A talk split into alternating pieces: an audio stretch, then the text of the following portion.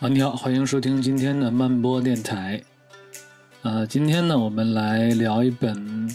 姗姗来迟的书吧。啊，呃，这是一个三部曲，它之前的两部呢都已经陆续在国内推出过。那么它的最后一本啊，简中的最后一本，也是在最近的这一周吧，啊，终于是上市了。所以呢，今天呢，我们就来录这样的一期节目，来聊一聊。姗姗来迟的人们这部作品，二零零九年的二月二十六号啊，德国的莱比锡书展公布了当年的世界最佳书籍设计奖这样一个奖项。这是一个历史非常悠久的出版界的奖项，最远呢是可以追溯到一九六三年，到今年正好是七十年。当然了。这个奖项啊，它还有一个更为为人所熟知的名字——世界最美的书奖。那么，我相信所有出版界的小伙伴应该对这个名字非常的熟悉。从1991年开始呢，这个奖项便与德国的第二大书展莱比锡书展深度绑定，成为了后者的重头戏。每年呢，都会评选出金字符奖一个，金奖一个，银奖两个，铜奖五个。以及荣誉奖五个，也就是说呢，每年他都会给共计一十四本啊设计精良的美丽书籍去颁奖，而这一传统已经持续了相当长的一段时间。二零零九年这一年的金字符奖颁给了这本叫做《人们的书》这部作品，在二零二三年的时候呢被引入中国，而在此之前呢，与它同系列的。四季和歌谣均已经被引进。我在之前的节目里面也给大家先后介绍过这两部作品，感兴趣的朋友呢可以回去听一下。虽然说这个人们啊，它是三部曲当中最后一本被引进的书目，但是事实上它是最早出版的一本。那么这些作品的作者就是二零零九年时年四十三岁的法国艺术家。Blacksbolix，不过啊，尽管说 Blacksbolix 他是在法国出生的，他也曾经在法国非常著名的安古兰美术学院学习过，但是呢，他的职业生涯更多的是在德国度过的。Blacksbolix 他跟德国的渊源，或许呢是来自其成长经历。他的父母在上世纪六十年代的时候从阿尔及利亚来到了法国，随后双双成为了德语老师。Blacksbolix 小的时候就经常跟着他的父母来德国旅行，在那里度过整个暑假。而他们当时的目的地就是之前所说的东德境内。他曾经这样说啊，他说：“对于我们来说，德国总是有一点像美国，它更富有。”比如说，有更多的玩具，有更多的蛋糕，一切呢都比法国要多一点。是的，也许东德更像是年轻时的法国。Blacksbolix 从小的时候呢便对德国充满了好感，而他的家人们也没有选择留在法国。他的姐姐去了德国慕尼黑，而他的弟弟去了立陶宛，而他自己也选择了离开法国，把德国当做自己的生活目的地。一九九四年的时候呢，Blacksbolix 加入了一个位于德国马赛的漫画团体，并且从此开始受到更多的关注。他在德国先后出版了很多本的作品，并且在一些非常重要的德语漫画杂志上发表作品。而在他所有的这些发表作品的杂志里面呢，有一本是德国历史最为悠久的成人读者向的漫画杂志。这份创刊于一九八四年的杂志，直到今天都还在出版。那么事实上呢，Blacksbolix 他在莱比锡书展上的获奖，简直可以用在家门口获奖来形容啊！这不仅仅是说，因为他与德国有千丝万缕的联系，也不仅仅是说，因为他在位于柏林的一个艺术学院里面任教，更为重要的是什么？是他本人。就是住在莱比锡市的，而莱比锡书展则是这座城市最为著名的一张文化名片。Alex Bolix 最早的时候呢，他是住在柏林，但是他最终在2010年选择了莱比锡，这里曾经是原东德的第一大城市。想必呢，他从小的时候便对这个地方充满了好感。他居住在莱比锡的近郊，汽车在鹅卵石上隆隆作响，电车不停地驶过，而他则在自己简单的公寓里面进行着创作。人们这部作品的获奖呢，是 Blacks Bolix 第一次啊登上了国际的领奖台。他的这部作品获得了一个全球性的关注，而他随后的两部作品《四季》和《歌谣》。也都获得了来自世界各地的行业大奖，荣登各类国际性的年度书单。真正让 Black Spolix 这个艺术家站到了聚光灯之下，也让他的书被翻译为多国文字，让越来越多的读者认识了他们。人们之所以被选为当年的世界最美的书金字符奖，首先呢，是因为它足够的美丽。这是一本气质非常非常独特的书籍，整本的美术风格呈现出一种非常怀旧的质感，形象很简洁，色彩很艳丽，非常类似于二十世纪初期的那种美术风格啊，非常 old school。而这种独特的质感，一方面呢是得益于 Blaxbolix 它本身特意去营造的丝网印刷式的简约之美。这也是他非常鲜明的个人艺术风格标签，在他几乎所有的作品里面，你都可以找到这种风格。而另外一方面，则是源于他本人对于旧时光美学的喜爱。人们就好像是一本来自过去的书籍，没有沾染任何繁杂的、夸张的现代美学的观念，反而显得返璞归真。Blaxbolix 它的创作灵感啊，一部分是来自于二十世纪二十年代的视觉美术风格，尤其是彼时的一些包装纸和广告招贴，这些风格独特的图像给他留下了非常深刻的印象。而另外一部分呢，则是来自于他自己所成长的童年，也就是二十世纪六十年代。他曾经这样说道：“他说。”当我还是个孩子的时候，我总是被这些包装材料所吸引。他们对我来说简单、多彩而清晰，对我目前的工作产生了巨大的影响。事实上，Blaxbolix 他对于往日之美的推崇，很容易就让我们想到了另外一位漫画家，也就是来自于加拿大的传奇漫画家塞斯。他跟 Black Sbolicx 是同龄人，两个人仅仅相差了四岁。而且同样都是对往日之美情有独钟的人，而且最为神奇的一点在于什么呢？在于就连他们两个人所钟情的年代都非常一致，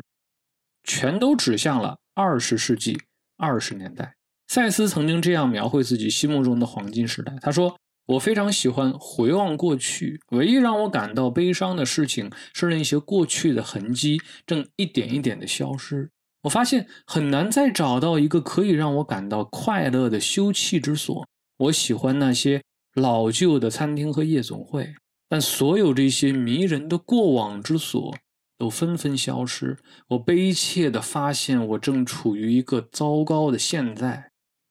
到处都明晃晃的、乱糟糟的，到处都是手机，还有那些胶合板做成的桌椅。所谓的现代美学正在一点一点。毁掉我所珍视的梦寐生活，而或许说，对于 Blackx Bolix 而言，他所怀揣的也是类似的想法。当然了，人们这部作品它之所以能够获奖，并不仅仅是因为它的颜值足够高而已，同样还得益于它独特的内容设计。Blaxbolix 他在书中绘制了差不多有两百多个人物角色。然后将其两两配对，同时在两者之间建立起一种非常独特而巧妙的联系，从而表达出人与人之间那种和而不同的微妙关联。从表面上看啊，人们它很像是一本什么呢？它像是一本面向幼年读者的识字书。你看，每一页都是按照那种下图上字的固定的版式进行布排。下面一张图，上面则是对应这幅图的词语。打个比方说，下面画着一个大腹便便的中年男子，上面写着两个字“先生”，而对页画着一个身材匀称的女性，上面写着“女士”，这很容易就让人想到，哎，这不就是教给小孩子们去认字的识字书吗？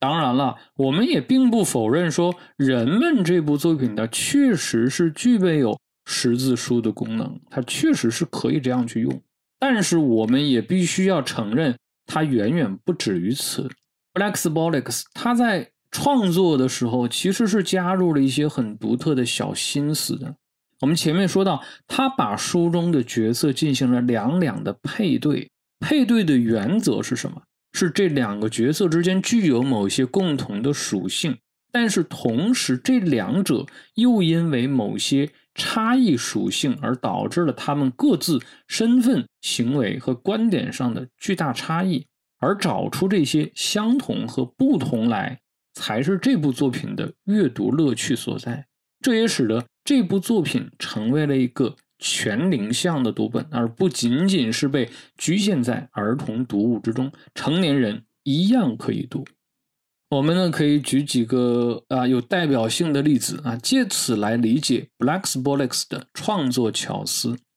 打比方说啊，我们刚才提到先生和女士这个对页，身份的差异是显而易见的，但是呢，在表现这两个角色的时候。Blacksbolix 用了几乎完全相同的颜色搭配，都是绿色、咖啡色加上桃红色，只不过这些颜色在不同角色的身上应用的部位完全不同。而比较值得注意的一点是，先生的衣服啊是用了一个咖啡色，而女士的皮肤则是用了咖啡色，这使得这个女士成为了一名有色族裔的角色。这个地方其实它是呼应了法国的历史的。法国历史上，它曾经在非洲拥有多处殖民地嘛，而有色族裔在法国人口当中的占比也是相当之高的，即便是现在也是如此。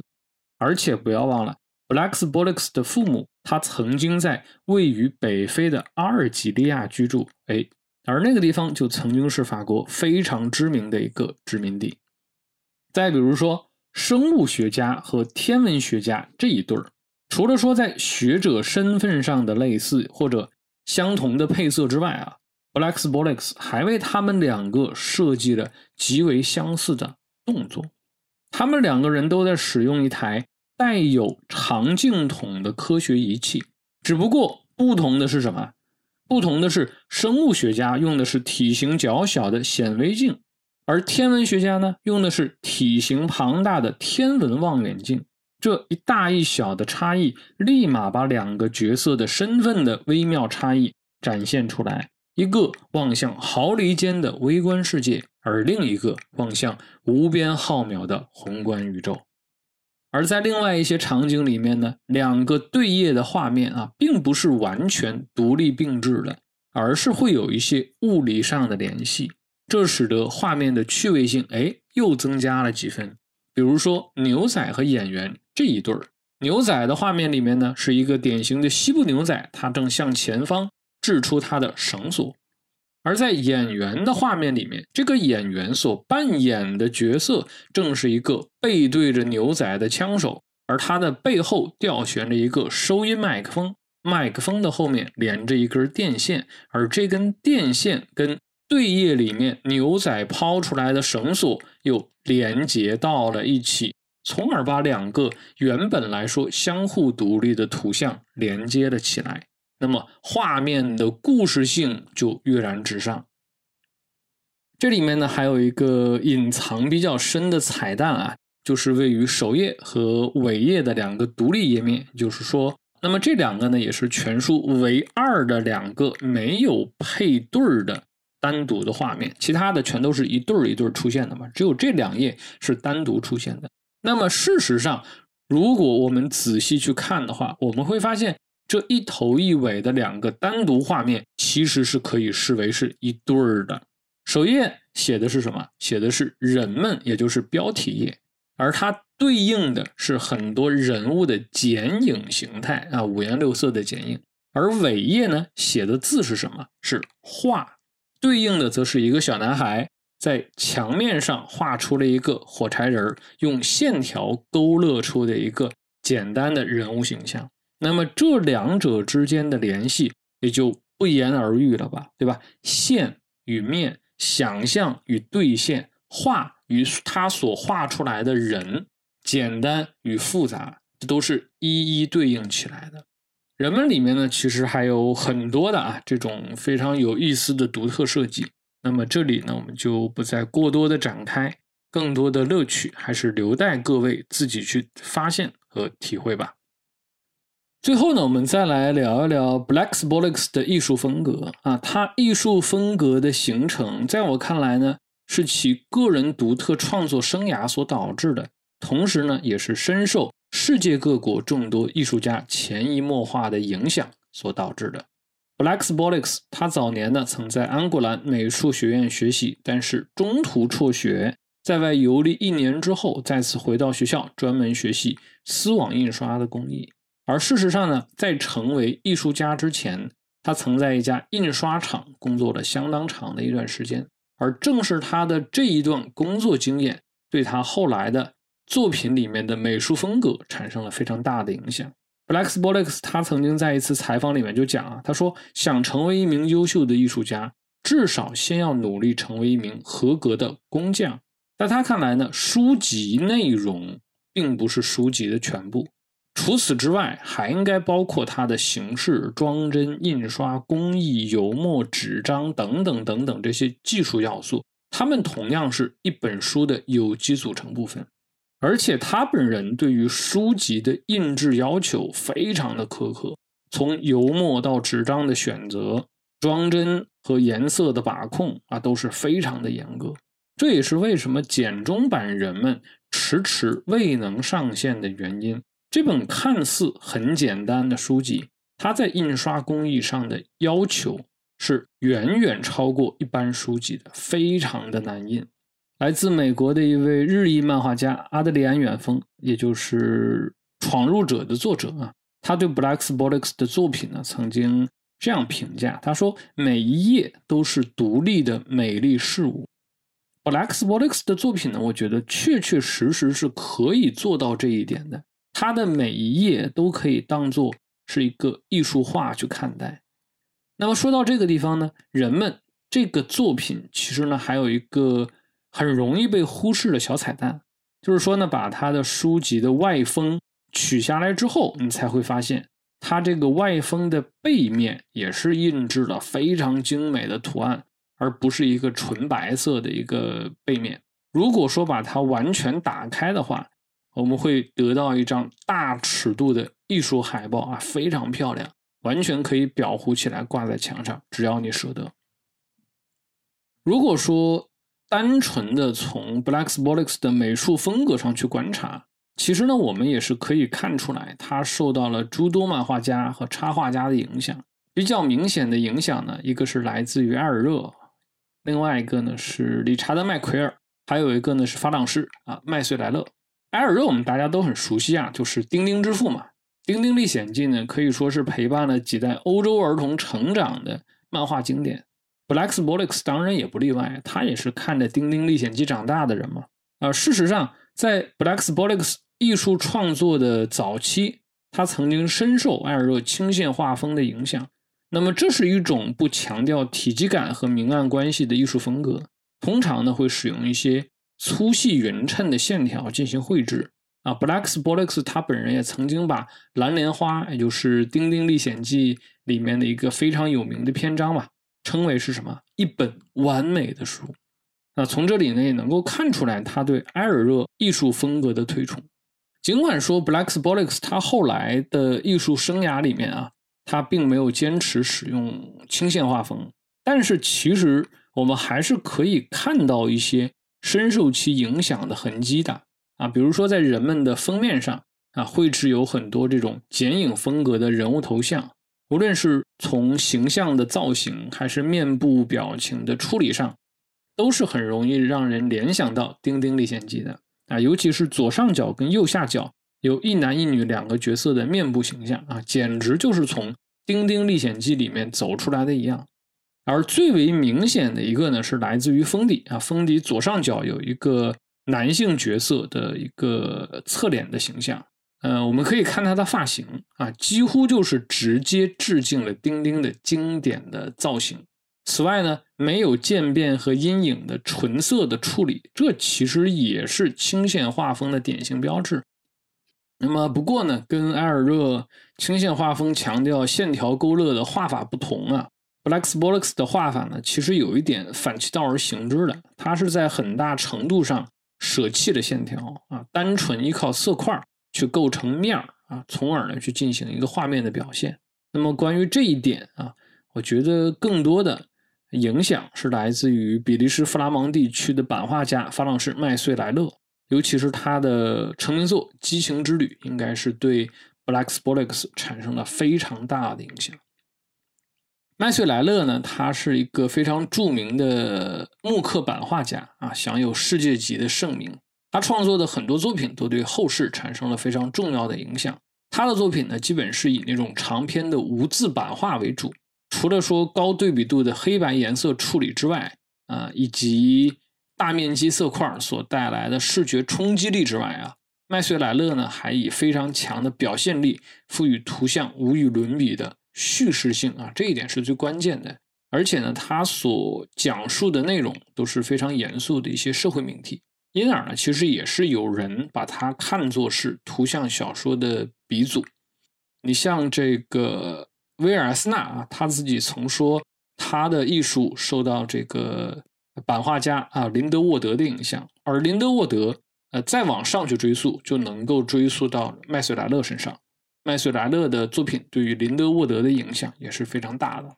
可以这样讲，法朗士麦穗莱勒呢，对我们现在所熟知的图像小说这个载体，还是有一个非常大的影响。当然，这个影响更多的是在叙事性上啊，更多的是在他讲述的内容、他的创作题材上。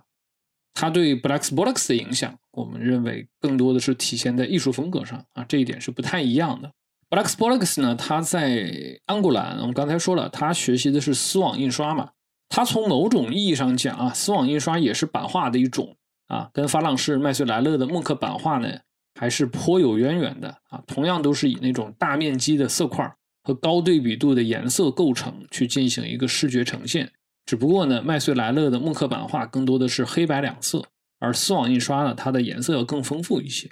而且，如果说啊，我们去仔细对比这两者的作品，我们还可以发现，Blaxbolex 在人物造型的设计上也是颇多的借鉴了麦穗莱勒的一些作品。那最后一个非常明显的灵感来源呢，我觉得应该就是美国艺术家理查德·麦奎尔啊。呃，国内之前出版了他的一个代表作叫《Here》啊，这里，Blaxbolex 他曾经在采访中就说了，他说自己非常喜欢理查德·麦奎尔的作品，尤其是啊这本书怎么了？What's wrong with this book？以及《大力水手》和 Oliver 啊，Popeye and Oliver 啊这两本书。那么这两本书的视觉语言非常非常的独特啊，尤其是前者啊，可以明显的看到他对 Blaxbolex。它在颜色构成上的直接影响。